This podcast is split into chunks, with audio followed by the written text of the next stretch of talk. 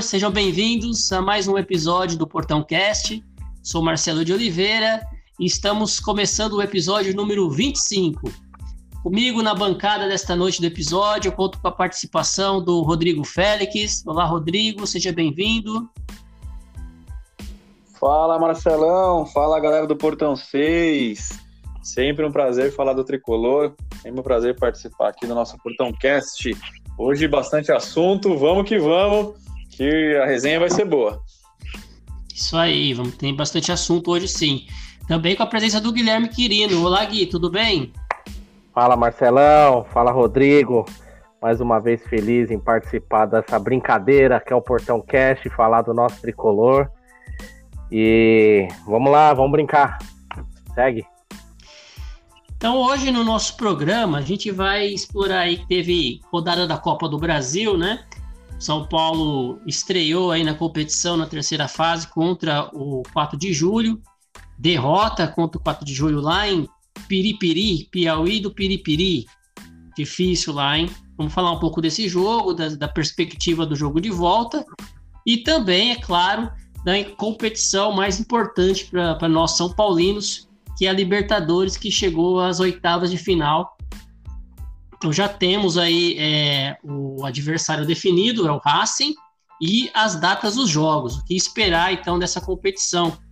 Para começarmos um pouquinho esse debate aí, falar um pouco então da Copa do Brasil, é, o São Paulo jogou é, contra o 4 de julho do Piauí na estreia da terceira fase da competição, jogo de ida, e acabou perdendo de 3 a 2 desse jogo. Então vamos começar aí com o Rodrigo. Ô Félix, o que, que você achou dessa partida? É, o São Paulo foi com o time reserva, né? Primeiro, acha que o Crespo acertou em levar o time reserva para lá? Olha, Marcelão, primeiro a gente teve, em tese, sorte no sorteio, né? Tem alguns confrontos aí bem mais complicados que o nosso. Então, o São Paulo ultimamente não vinha é, tendo sorte no, nos sorteios, né, nos confrontos, dessa vez a gente não pode reclamar. É, seguindo a linha de raciocínio, eu acho que o Crespo sim acerta em levar o, os reservas, tendo em vista aí que o, o, o time que, que enfrentamos é, é, um time amador, né? É quase amador, vamos dizer assim. Um time bem fraco e o planejamento é levar os reservas para fazer um, um, bom jogo e, e trazer a, a nossa vaga quase já definida. O que não ocorreu, né, Marcelão? Pois é, tivemos muitas dificuldades aí, né, na, nas bolas aéreas. Vamos depois falar um pouquinho da, da arbitragem desse jogo, que foi também muito ruim. Mas, Gui, o que, que você achou aí do time do São Paulo, desses garotos que a gente já estava empolgando com eles, hein? Achava que já era esse novo expressinho mas a coisa a gente tem que baixar um pouquinho a bola, né? Com certeza. É, eu esperava muito mais desse time do que eles fizeram, né? Eu achei que o Crespo acertou sim em levar o time de Cotia, né? Praticamente, né? Todo Cotia, né? Não tinha um assim é, que vinha jogando dos titulares, entre reservas, enfim. Eu achei que foi bem acertada, mas o jogo realmente foi bem abaixo do que eu esperava, né? E tem um jogador também que ali eu, tem que para mim tem que ir embora, né? Vitor Bueno, não, desculpa, esse cara não pode jogar no São Paulo, né? É, da molecada, essa zaga, esse Diego Costa, para mim é um Lucão, vai ser um segundo Lucão na vida, né? Aquele outro zagueiro também eu achei fraco. Enfim, foi um jogo muito ruim, né? E quando você joga com um time que é muito ruim, você vê o resultado do jogo, né? Você vê como foi o jogo. O campo era ruim, o time deles era muito ruim e o São Paulo jogou muito mal. Ou seja, foi um jogo horrível para mim. Então, é, é, eu tenho certeza que no jogo da volta o São Paulo né, entrando com os titulares, dá para ganhar e ganhar muito bem, mas o jogo de ontem, sem dúvida. Claro, alguns destaques, né, que é o Éder, fez dois belos gols lá, mas no restante, assim, um pouco. O, o, São Paulo jogou muito pelo lado esquerdo com o Wellington no primeiro tempo, depois só jogou pelo lado direito. E, muita, e os três gols que a gente tomou, claro, um, né, depois que a gente vai falar de arbitragem, mas tudo em jogada aérea, tudo mesmo mesma falha do, do, do setor defensivo ali. Pois é, né, Félix? Ontem eu, eu também achei o jogo muito ruim, concordo aí com o Gui. É, eu, eu curioso que no Brasileirão na estreia contra o Fluminense, eu achei que tinha que ir com o time reserva porque eles iam entrar pilhado, né? Iam jogar mais do que o time titular, estava ainda na ressaca do título. E eu esperava muito ontem do jogo contra esse 4 de julho, justamente porque era oportunidade para os caras mostrar serviço lá, né? Claro que o gramado era horrível, né? A bola ficava pulando para tudo muito esburacado, gramado ruim, time deles ruim, temperatura, né? 30, 30 graus, eu acho que umidade do ar 70%.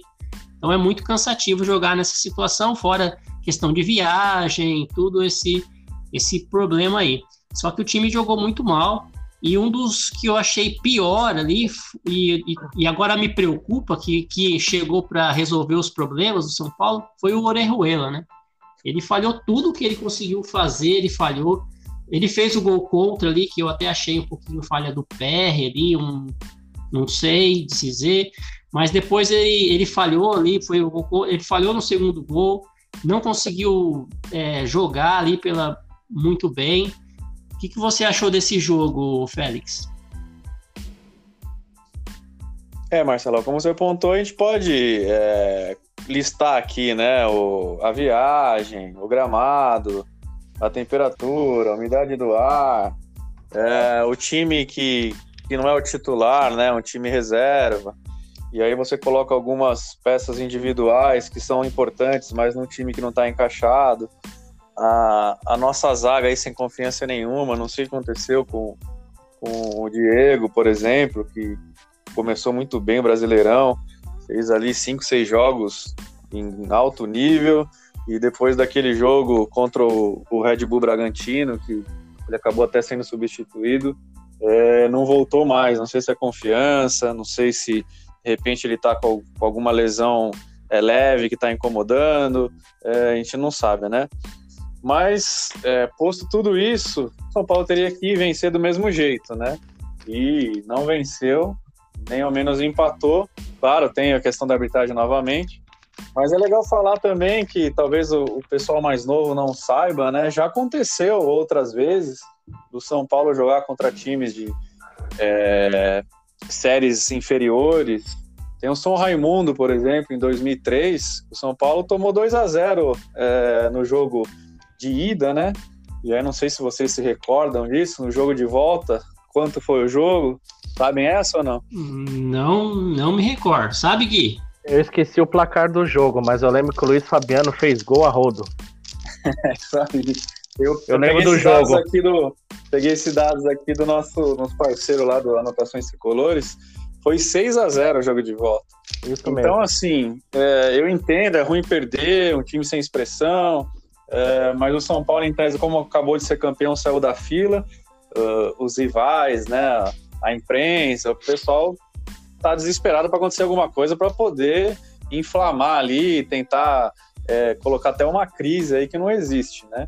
Então, assim, claro, a, a derrota é, não tem nem explicação, tem todos esses fatores aí, mas na balança, cara, não pode perder desse time, um time horrível mesmo, com todo respeito ali, às vezes tem alguma é, individual, alguém que possa se sobressair, mas no, no contexto, no todo, é um time bem limitado realmente passaram pelo Cuiabá, né, por exemplo, que está na Série A, nos pênaltis, então tem os méritos lá, mas não, não tem desculpa.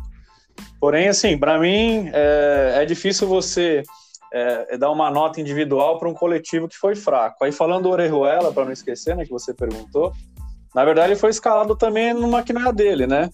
É, colocar zagueiro. ele como, é, como um terceiro zagueiro ali, ele não tem um, um porte muito, ele não é muito forte, né? E o, time adversário cruzando muitas bolas.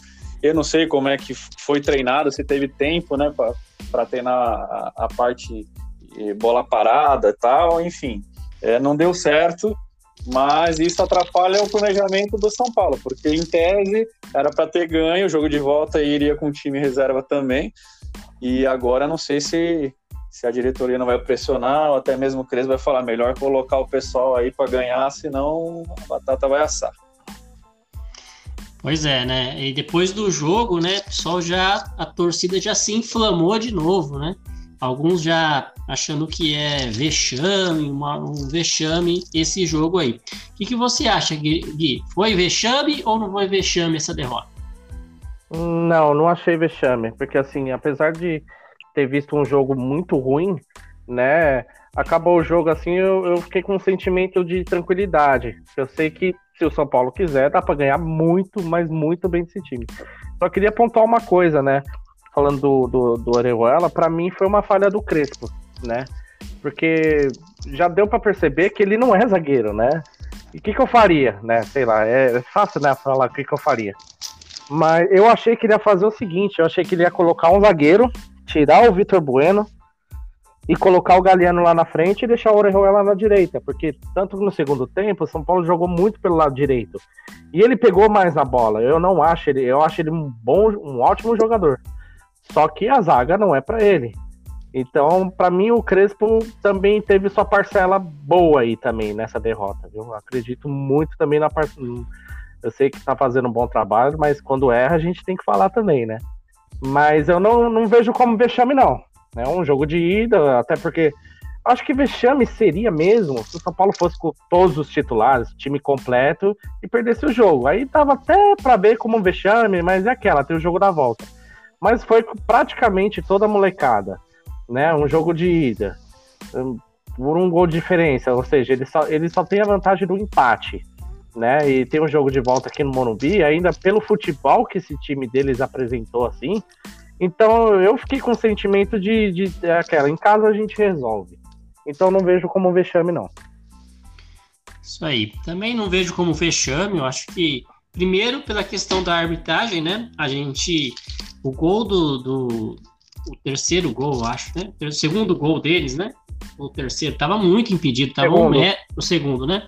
Tava um metro impedido, tava fácil de, de, de marcar, porque o jogador tava voltando, né? O nosso gol lá, que foi o. seria o empate ao, ao, no, fim, no finzinho, eu até entendo a arbitragem foi um lance difícil mesmo. Praticamente mesma linha e e aí, no caso, valeu o fator casa, embora não tinha torcida, né? Valeu o fator casa, o, o Bandeirinha já levantou rapidinho a, a bandeira ali, favorecendo o time mais fraco, como sempre é, né? Eu só acho muito estranho, né? Na Copa do Brasil, e aí eu, eu ia perguntar para você, Félix, é por que, que a gente, uma competição paga tão bem assim, não existe o VAR desde a primeira fase, né? Isso é muito, muito ruim, acho que para o futebol, até porque é um pouco injusto. De repente, um time pode ser eliminado aí porque por um lance de VAR, que precisava ter o VAR e não tem o VAR, e acaba avançando para uma competição, avançando na competição e tirando outro time por um erro de arbitragem. O que você acha de, de não ter o VAR nessa, nessa etapa?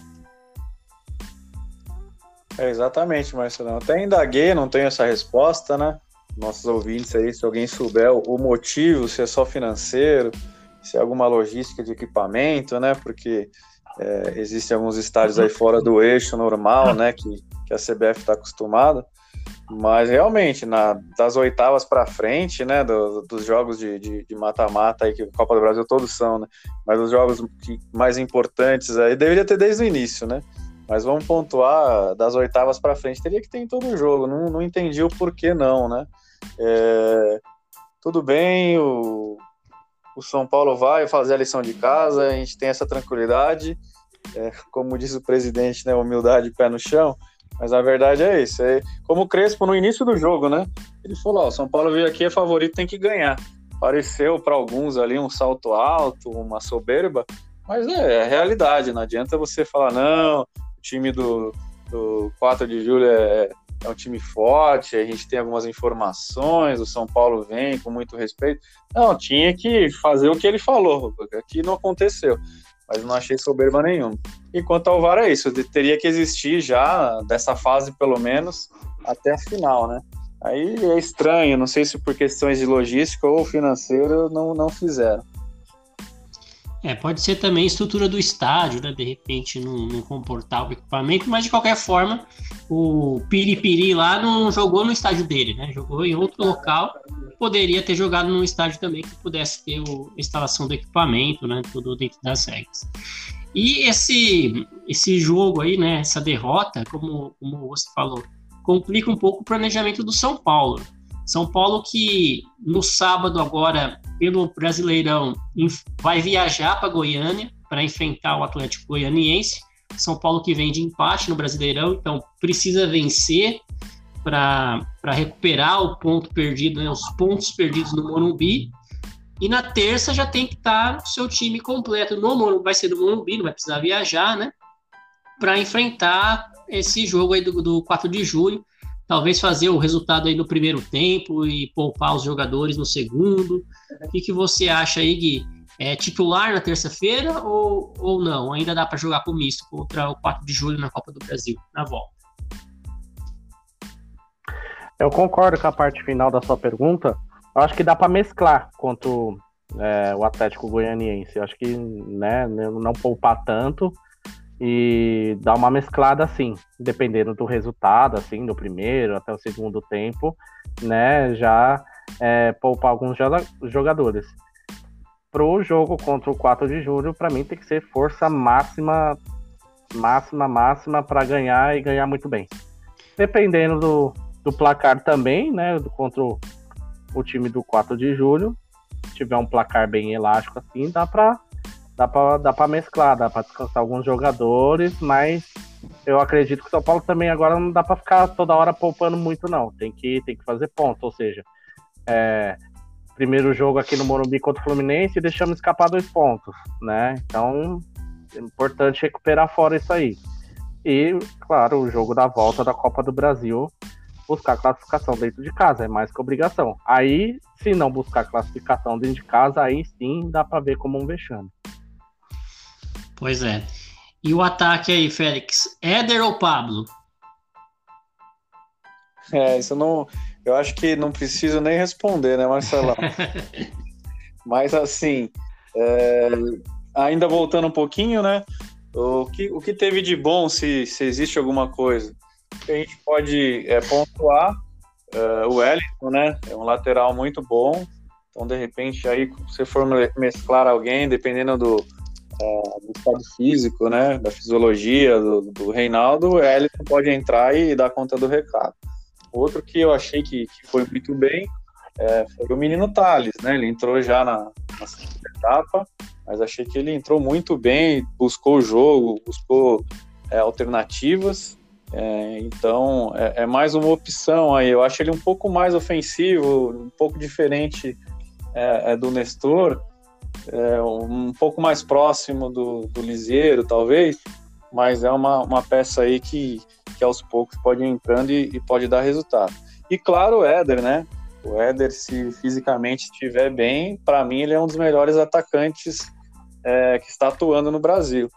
Ele é um, um cara é, é, forte fisicamente, é rápido e toda a experiência e, e bagagem que ele traz, né? Quanto a, a, poupar ou não, né? Vamos aí na, na, na sequência da, da, pergunta que você fez para o Gui. É, quanto ao Atlético, eu acho que quem vai mandar é a parte física e fisiológica. Ó, esse aqui tá 100%, esse não tá, tem que levar é, quem puder jogar realmente fazer essa mescla, né? E quanto ao, ao jogo de volta, cara, não, eu acho assim, esse time é muito fraco, a gente tem que ter é, consciência é, ter essa humildade, né, de enfrentar sem firula, sem gracinha, entrar para fazer o resultado. Eu acho importante é, de repente, é, o Arboleda também deu uma causada da balada, né, e ele saiu, por isso que também não entrou nenhum zagueiro lá, porque a gente só tem três agora, o reserva, é, que é o Bruno Alves, vai ter que jogar, o Arboleda está afastado, não sei até quando vai, mas em tese eu acho que o jogo da volta da Copa do Brasil, Volpe, um ou dois zagueiros, ou só o Miranda, ou coloca o Bruno Alves, é, aí tem que ver fisicamente quem suporta, né? É, de repente, um volante ali, e o, o, ataque, eu acho que, que até o, o que jogou lá talvez dê, dê, resultado. É só ter ali o Volver, porque o PR, infelizmente, não passa segurança nenhuma, e um zagueiro para poder orientar melhor. Acredito que aí relaciona até uh, alguém, vai que, que dá uma zica, mas bem tranquilo que com dois ou três titulares ali o, o time é, ganha e passa com tranquilidade. Só completando rapidinho, sem contar que também, né, é, não é nenhuma desculpa, até que eu já reconheci que o São Paulo fez uma péssima partida lá. O campo atrapalhou muito, né? O, campo de toque de bola do São Paulo. Então acredito que no Morumbi, com um gramado bom, né, o São Paulo vai conseguir fazer seu jogo que é de toque de bola, talvez é, mesclando dá para dá para ganhar bem, dá para ganhar bem também desse time. E o, e o Hernanes, Gui, ele jogou o tempo, os 90 minutos, né? É, o que, que você achou da participação dele no jogo? Nossa, cara, o Hernandes eu dá dó, cara, dá dó do Hernandes, né? Porque é um cara que tenta, que, que vai, mas o corpo dele já não obedece. Eu não sei, é estranho isso. Porque é um cara que tá ali, treina todo dia, se doa, mas é, é, ele cai fácil, ele perde a bola fácil, mas você vê que ele tenta, vai, mas o corpo não, não, não ajuda ele, cara. Eu não sei. É, para mim, não dá mais pro Hernanes, não. A gente gosta dele, é um ídolo, né? Já foi muito importante ali pro São Paulo, mas é, até muitos perguntam, o Crespo deixa ele muitas vezes fora, né? No banco, ou quando entra jogando já tira. Mas tá ali a resposta, a gente dá para ver nitidamente que ele não consegue, né? Mas eu, eu fico com dó. Eu praticamente eu tenho dó dele, porque é um cara que ainda tenta, né? Mas não dá, não dá, não dá mais para ele jogar daquele jeito que a, o Hernandes que a gente conhece já, eu acho que não, não, não tem mais não. Ele até consegue jogar uns 40 minutos, assim, com uma certa intensidade, né?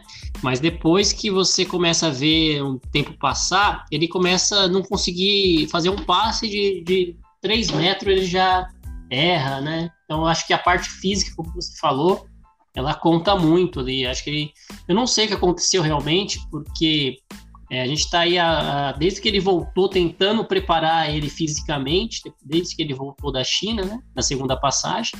E ele não consegue, eu acho que aguentar um jogo 90 minutos. Você vê que ele Ontem, no final do jogo, a hora que ele deu a entrevista, foi ele que, que falou lá, né, na saída.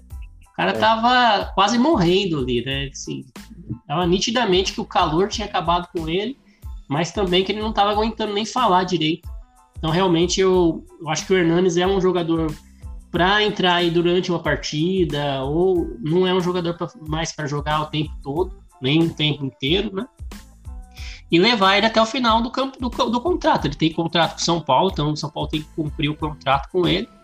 Mas eu não sei se o desejo dele de jogar mais uma temporada vai se concretizar, não. Em alto nível, talvez não, não se concretize mais, não. Ou pelo menos no São Paulo, né? É, no São Paulo não, né? Não pelo salário que ele quer ganhar e muito menos no nível. Nem, nem se ele abaixar o salário, eu acho que o São Paulo deveria ficar com ele. O que, que você acha, Félix, do Hernanes? É, como vocês pontuaram, né? É, a gente que tem a lembrança dele ali é, nos campeonatos brasileiros, né? A, a, moçada mais nova aí talvez já relembre a volta dele ali, que ele foi importantíssimo para manter o São Paulo na, na Série A, na primeira divisão. Porém, eu lembro algumas entrevistas que ele tinha um, um, um déficit diferença de uma perna para outra, né? Questão de força, de musculatura, que tinha que equilibrar isso aí. E, cara, parece que não, sei se talvez pela idade, teve a parte também emocional, né? A, a, separação, a questão dos filhos.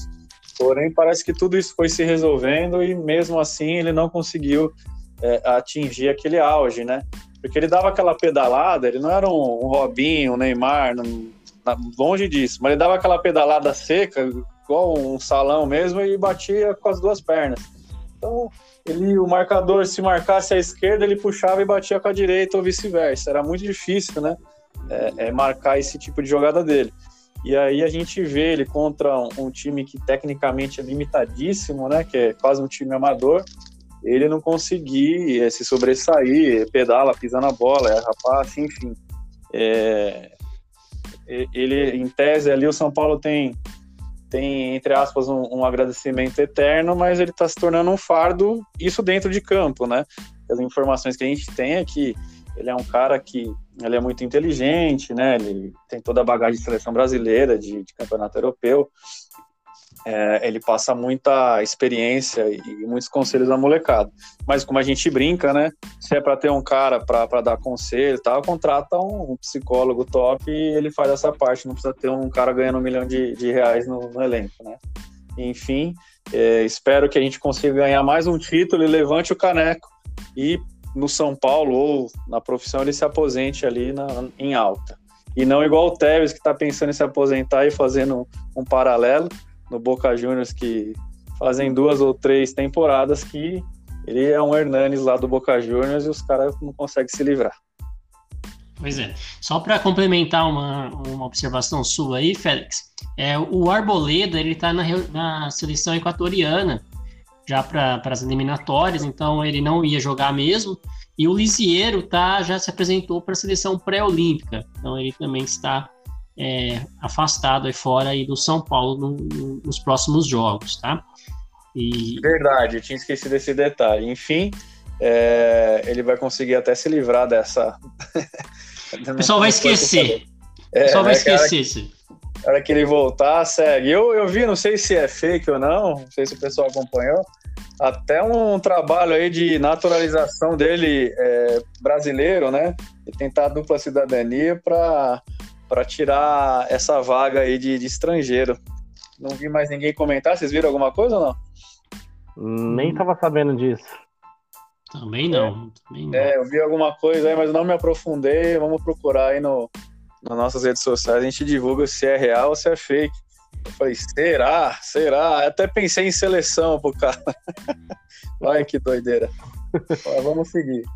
Mas é isso aí, gente. Então, para confirmar aí, Copa do Brasil, terça-feira que vem, jogo da volta, né? São Paulo e 4 de julho no Morumbi. A gente precisa ganhar de dois gols de diferença para ganhar direto, né? Um gol de diferença leva a decisão para os pênaltis não tem mais aquele gol fora de casa, aquele gol qualificado, mas eu tenho certeza que o São Paulo vai vai passar o rodo aí também, vai fazer o 6 a 0 igual fez no São Raimundo, vai fazer o 6 a 0 nesse time aí do 4 de julho, para que a gente se classifique tranquilo. E depois, além disso, né, falando da Copa do Brasil, vem uma outra competição, Libertadores da América. Essa sim já chegou na etapa das oitavas de final. São Paulo já tem o seu. Já foi sorteado aí, acabou sendo indiferente o São Paulo ser primeiro ou segundo do grupo, porque pegou o mesmo adversário, que foi o Racing, né? Sorteio aí do, do São Paulo foi o Racing.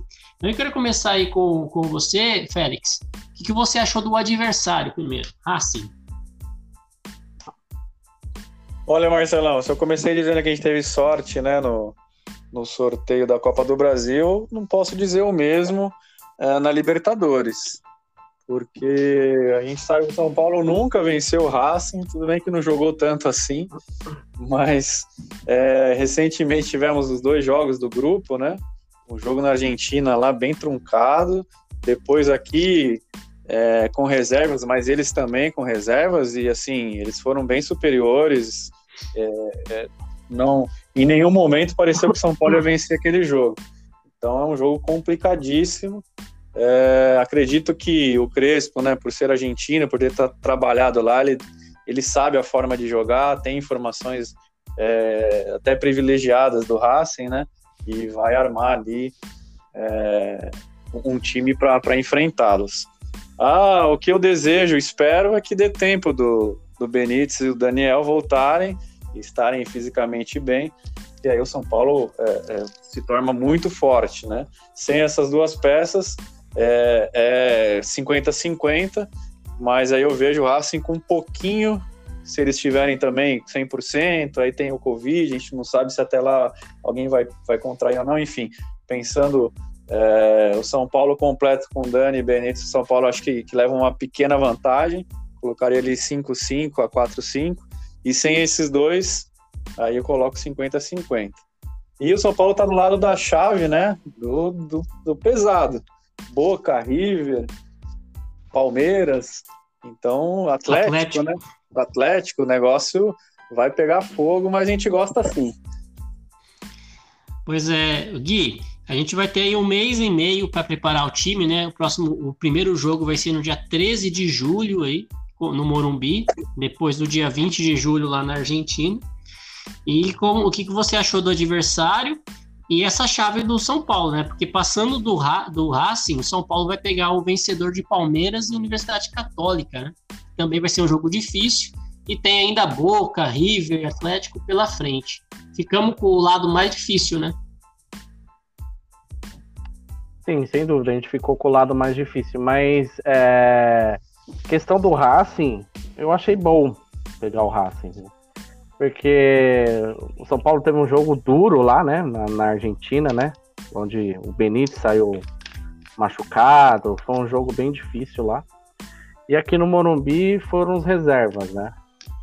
E, assim, eu não, eu, é, eu não vi nada, é, é que é time argentino, mas eu não vi nada demais também nesse Racing, né.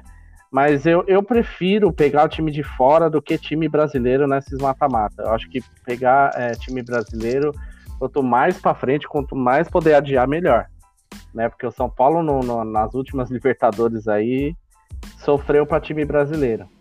E River Plate, até eu acho que mais o Boca, já, eu acho que hoje em dia eles já não assustam muito, não. não sinceramente, eu não, não, não vejo muita preocupação nesse time, não. Eu tenho mais.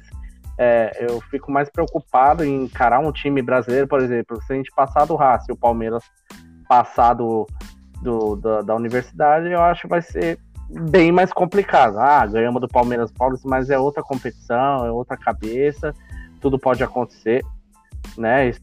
Historicamente, Libertadores, o Palmeiras é bem freguês da gente, né? Em mata-mata mas é, é preocupante. Então eu prefiro é, enfrentar time brasileiro ou se não puder lá para frente. mas time de fora eu prefiro. Boca Júnior, esse time aí já não, já não me assusta muito não. É, a gente tá aí, ou, ou é time. É, a não ser que a Universidade Católica passe, né? Mas é difícil, mas quem sabe. A gente pega um time mais um pouco menos qualificado aí. Pode ser o Palmeiras, né? Ou se não, depois vai ser argentino ou o outro brasileiro, que é o Atlético Mineiro, que, que pode ser que venha bem aí também. E, e, dos times aí que brasileiros, eu acho que o que ficou com a situação mais fácil nessa, nessas oitavas foi o Flamengo, né? Pegou o Defensa e Justiça. Você concorda, Gui?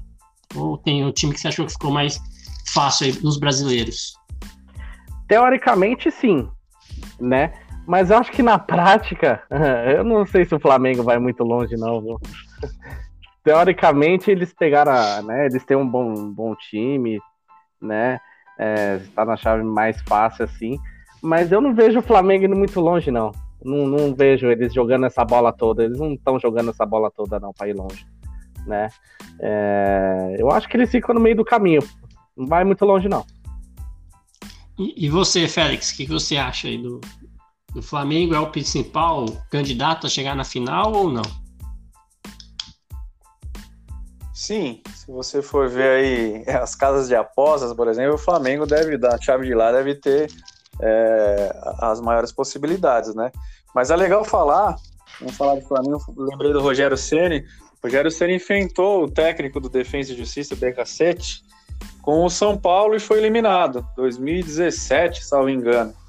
Isso. Depois, esse mesmo técnico estava no Independente e tirou o Fortaleza do Rogério Ceni. Depois esse mesmo técnico foi para o Racing ou vice-versa e tirou o Flamengo, também do Rogério Ceni. E o karma dele pega justo de novo o cara que voltou para o defensa contra o Flamengo. Então aí nos últimos quatro confrontos do Rogério Ceni contra o BKC, ele perdeu os quatro, cara. Então assim é, a história é muito legal, né? É tabu para ser quebrado. Aí o, o Flamengo, lógico, tem uma ampla, uh, um amplo favoritismo, né? Somente do, do seu meio para frente. Ainda mais se o Gerson não sair, né? Se disputar a Libertadores inteira, que eu acho ele é, um ótimo meio-campista, ele dá o ritmo, ele é bom demais.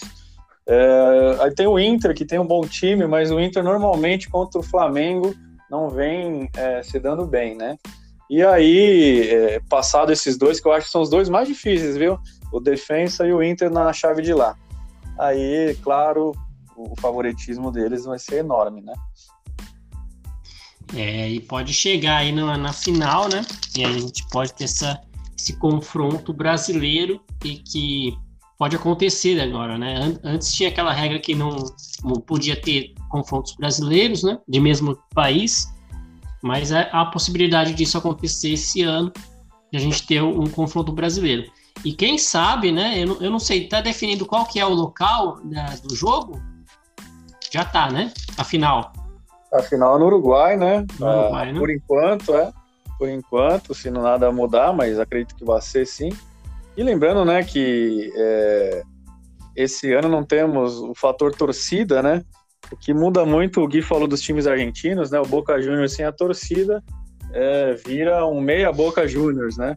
Porque a pressão lá, a confusão que eles fazem, a pressão é muito grande. Já o River, eu acho que o, o Galhardo ainda, cara, eu, eu, ainda coloco eles como um dos favoritos, sim. Teve tudo problema de, de Covid, teve aquele jogo histórico lá com um meio campo no gol, sem reserva, os caras conseguiram. E eu não sei, ele é muito estrategista, aquele jogo que eles acabaram perdendo, né, o último jogo é, contra o Fluminense, e se eles também não tiraram o pezinho ali já para é, é, matar alguns confrontos de pote 2, pote 1, um, os argentinos são, são muito é, é, atentos a isso, né? Então, não duvido nada. Então, o River eu coloco ali do nosso lado também como um dos favoritos, junto com o Palmeiras, junto com o São Paulo. E o Atlético pelo time que tem, cara. O meio-campo deles, que veio do River, o Hulk, os laterais, eles, eles têm um time bom, né? Então, nossa chave tá bem, vão ser jogos muito legais, mas lembrando, o fator de, de decidir em casa sem torcida é, é não muda eu acho que não muda muito, né?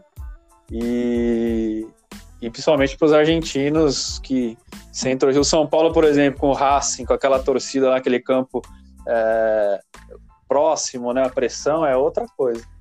O Morumbi é grande, imponente, São Paulo sempre vai bem, tem o corredor, tem a torcida, mas não é tão próximo e a pressão não é, não é igual a, a um estádio menor, né? Esses estádios que, que tem por aí na América do Sul. É isso, é. São Paulo, então, já é, conhecendo o adversário, já sabe o time. Até lá tem muito, tem Copa América ainda no, no, no meio, né, do caminho. E existe toda essa polêmica que o Flamengo pediu para suspender o Campeonato Brasileiro durante a competição da Copa América, o que não deve acontecer, já que o, o calendário está super apertado, né? Não tem nem como é, suspender uma competição pra, por causa de, de, outra competição de seleções, né?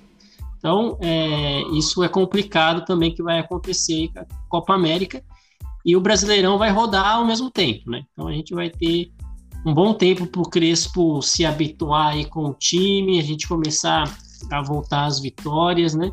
Esquecer um pouquinho a empolgação do título paulista para focar aí nessa Copa do Brasil, Libertadores, Brasileirão. Então tem muita emoção pela frente aí, né? É isso aí, Marcelão. Agora chegou os mata-matas, né? Copa do Brasil aí a gente frustrou um pouco com, com o time reserva, mas uh, a gente tem confiança acredita que, que vai ser uma classificação até mais tranquila. Ali na, no segundo tempo já vai estar decidido no início do segundo tempo, né?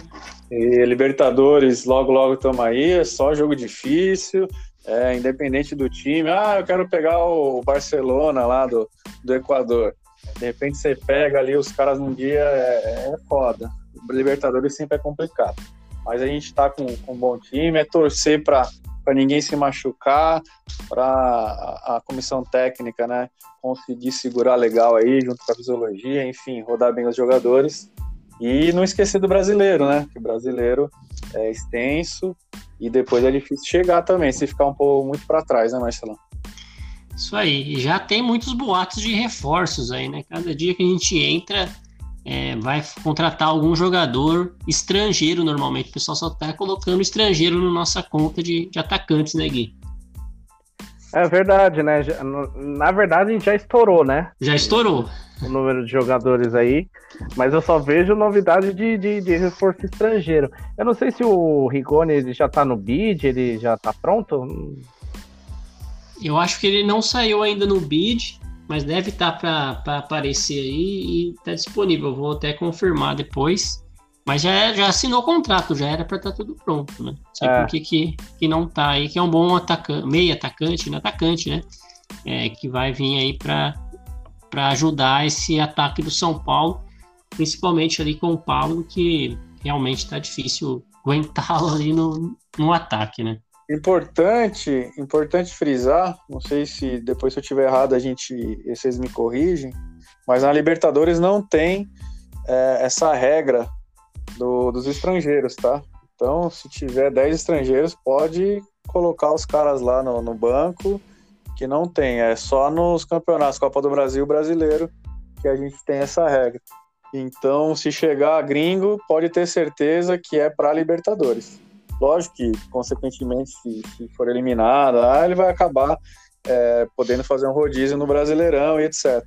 Mas chegar um cara de nome e tal, pode ter certeza que é para Libertadores. É, eu também não vejo problema, mesmo que estourar a cota, não vão jogar todos ao mesmo tempo, né? A gente pode é, inter... colocar um, colocar outro, é, enfim, dá para trabalhar legal, mas eu só acho estranho que só aparecem nomes estrangeiros. Não sei se é por causa das janelas ou porque ser argentino aí o treinador está indicando esses nomes. Mas o importante é que o São Paulo está buscando esses reforços, né?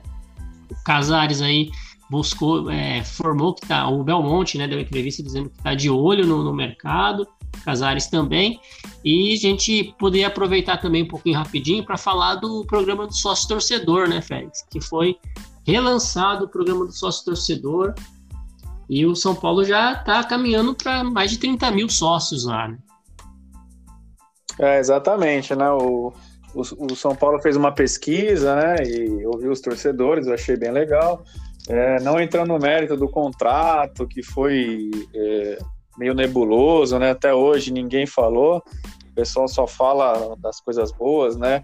Do que ali fica meio nebuloso, ninguém dá explicação, todo mundo, ah, não, tá tudo certo, enfim. Mas é, foi um, um lançamento legal, a, a, adesão vem, vem sendo legal também, já está com mais de 30 mil sócios né, ativos. Ah, o desafio é manter esses sócios, porque sem público é, complica um pouco você manter, né? Você pagar um valor ali sem ter aquele benefício principal que é o, o, o torcedor gosta, que é desconto no ingresso, preferência, né? É, para comprar. Mas o São Paulo é, retornou os brindes, né? Fez também é, desconto para o pessoal que é de fora, que, que não costuma vir no Morumbi. Ele não vai ter o desconto no ingresso, mas ele paga metade é, do valor da mensalidade e tem os brindes também, boné, camiseta, é, mochila de nylon, copo, a camiseta de sócio torcedor e até no, no plano mais caro a, a camisa oficial do São Paulo. Eu achei bem legal, o layout está muito bonito, o pessoal vem, vem soltando os vídeos aí é, que dá aquele, aquele fervo na galera, né? E espero que é, assim que, que voltar aí no final desse ano, no ano que vem, o público talvez, a gente estoure aí, chegue é, como no início de outros, a, a casa ali do, do 100 mil, mas o maior desafio, além de chegar, é manter, que é somente é, crise econômica, pandemia e tal, é manter os torcedores ativos. Pois é, alguns pontos acho que foi bem positivos mesmo desse novo programa, né? Primeiro é que o sócio ele já tem um desconto a partir de 50%, né? Então quem lembra do programa anterior, o sócio tinha começava com 10% de desconto, 20%, 30%. Então não compensava nem ser sócio para ter desconto no ingresso, porque você comprava meia e tinha um desconto maior. Então eles já corrigiram esse problema. Então é 50, 60, 70, 80% de descontos a partir de 50%. Essa questão aí dos brindes, acho que sempre a gente lembra do programa sócio torcedor, lembra do, do, dos, dos brindes, do kit, né? Do kit de, de boas-vindas que que falta mesmo para o São Paulo e não é um custo tão alto assim para confeccionar esses brindes, que seja um copo, né? Vai ganhar um copo, que seja um chaveiro. É uma coisa sempre legal, que é uma coisa que não, não vende nas lojas, né? A gente tem sempre um, uma coisa diferente. E essa questão que você falou do, do, da pessoa que mora fora, né? A única coisa é que ainda eles não resolveram a pessoa que mora fora da cidade de São Paulo, que mora muito longe da cidade de São Paulo, no interior de São Paulo, 200, 300, 400 quilômetros da capital, que também não vem em jogos. É muito difícil vir, vir em jogos. Né? Mas é uma coisa mais difícil deles acertarem aí e de, como, como fazer isso, né? A pessoa pode falar que mora lá no 400 quilômetros da cidade, então fica complicado de ajustar isso aqui no plano. Mas futuro aí, quem sabe, eles, eles ganham uma, uma solução para o torcedor do interior, vamos assim dizer, né? Não tenha um desconto no ingresso, mas que possa ter benefício também como o, sócio torcedor. E a questão da transparência parece que vai funcionar ali, né? Tem um, um link de transparência que mostra ali é, tudo que, qual o percentual, qual que é o valor que está sendo arrecadado. Então vamos ver se isso vai, vai acontecer mesmo. Que no mês passado, acho que no mês de março, né, que tem lá, março ou abril, foi meio milhão de receita de, do sócio torcedor. Vamos ver se isso melhora. Gostou do programa, Gui, do, do sócio torcedor? Gostei, é legal, é legal ver as coisas, né? Como eram antes, que tava tudo morto, né? Se bem que o, é, o Casares que assume essa parte de marketing, de programa, né? É, é, legal ver o São Paulo retomando isso. O São Paulo uma vez fez isso já, né? Para torcedor, né? E é legal ver, a, ver as coisas acontecendo de novo, né? Tava com saudade do São Paulo, viu? E eu acho que tô com uma esperança aí de. Esperança sim, né? Já tô vendo tudo acontecer novamente. A, a esperança mesmo é, é de ver o São Paulo de antigamente mesmo. Tudo, tudo arrumadinho, era um exemplo né, de, de, de estrutura, de, de clube que durante esses anos aí perdeu e tá no caminho para retomar esse, esse rótulo. Então, bacana, bacana. E o presi eu acho, vejo como muito positivo o, pre o próprio presidente assumir essa questão, né? Ou seja, é, é, ele é o presidente, qualquer coisa errada sobra para ele. Então, não tem como, é, tem como, não tem como dar errado uma coisa que ele assumiu para ele, porque ele é o presidente do clube. Então, ele vai ter que fazer tudo certinho. E é uma área que ele domina muito bem, né? Verdade. É importante o São Paulo tem muito trabalho pela frente, né? São Paulo que já quitou a pendência do Tietê com o Dinamo de Kiev. Já acabou, não tem mais dívida com ele, né? Com, ele com é o Dinamo. Ele é nosso. tá pronto para voltar aí, né? Próximo tirar o lugar aí do, no meio do Vitor Bueno no meio de campo. Meu Deus do céu. Só um asterisco aqui, Marcelão. Importante Diga. realmente, importante realmente a transparência, né? Eu não, não me atentei a, a falar isso aí. Legal você ter lembrado. E essa dívida do Tietchan aí, o, o que vem circulando é que o São Paulo fez um empréstimo para pagar. Então tem que tomar cuidado. Aí o pessoal, ó, aqui é, é trabalho, meu filho, né? Não o Murici, mas a, a, parte financeira aí, a, a, presidência. Então tira o cobertor de um lado, põe do outro, pagou para não ter sanção da FIFA, mas fica em aberto o valor ainda, hein? Tem que tomar cuidado com isso aí. Legal, Félix. Tem como... A gente ganhou a premiação do Paulista, né? Pensei até que tinha sido com esse dinheiro, pelo jeito não pode ter sido um empréstimo mesmo, mas vamos ver aí que, que se ele paga dentro da gestão, né? O importante é pagar o empréstimo dentro da gestão dele mesmo, do Casares, para não deixar esse problema do próximo presidente ainda ter problema do, de pagar um empréstimo para pagar o Tietê, maior contratação de todos os tempos do São Paulo. Né? Se arrasta por, por três gestões diferentes. Tietê vai, dá um mico aí pra gente, né? Mas beleza, gente. A gente já tá chegando no final aí de nosso programa. A gente pode encerrar aí com um palpite. Vamos pro Brasileirão, que é o que tá mais próximo aqui. Nem vou falar da Copa do Brasil, porque aí vai ser palpite de 6 a 0 8 a 0 15 a 0 Vamos falar do Brasileirão. É, palpite para sábado, São Paulo, Atlético Goianiense e São Paulo. E as aí, as despedidas do pessoal. Vamos começar com você aí, Gui. Qual que é o seu palpite e suas considerações finais? Olha, o, o Atlético Goianiense vem, vem jogando muito bem, né? Eu acho que vai ser um jogo difícil. É, acredito num, num 2x1 para o São Paulo ou 1x0. Né? Acredito num jogo bem difícil aí. E Copa do Brasil, como você bem falou, não vale. E, e você, Marcelão, já que tá tão confiante também jogando, logo você, 6 a 0 e tal. Então, pra, eu tô tranquilo. São Paulo vai passar bem. e, bom, é isso. É, agradecer mais uma vez de estar tá participando aqui.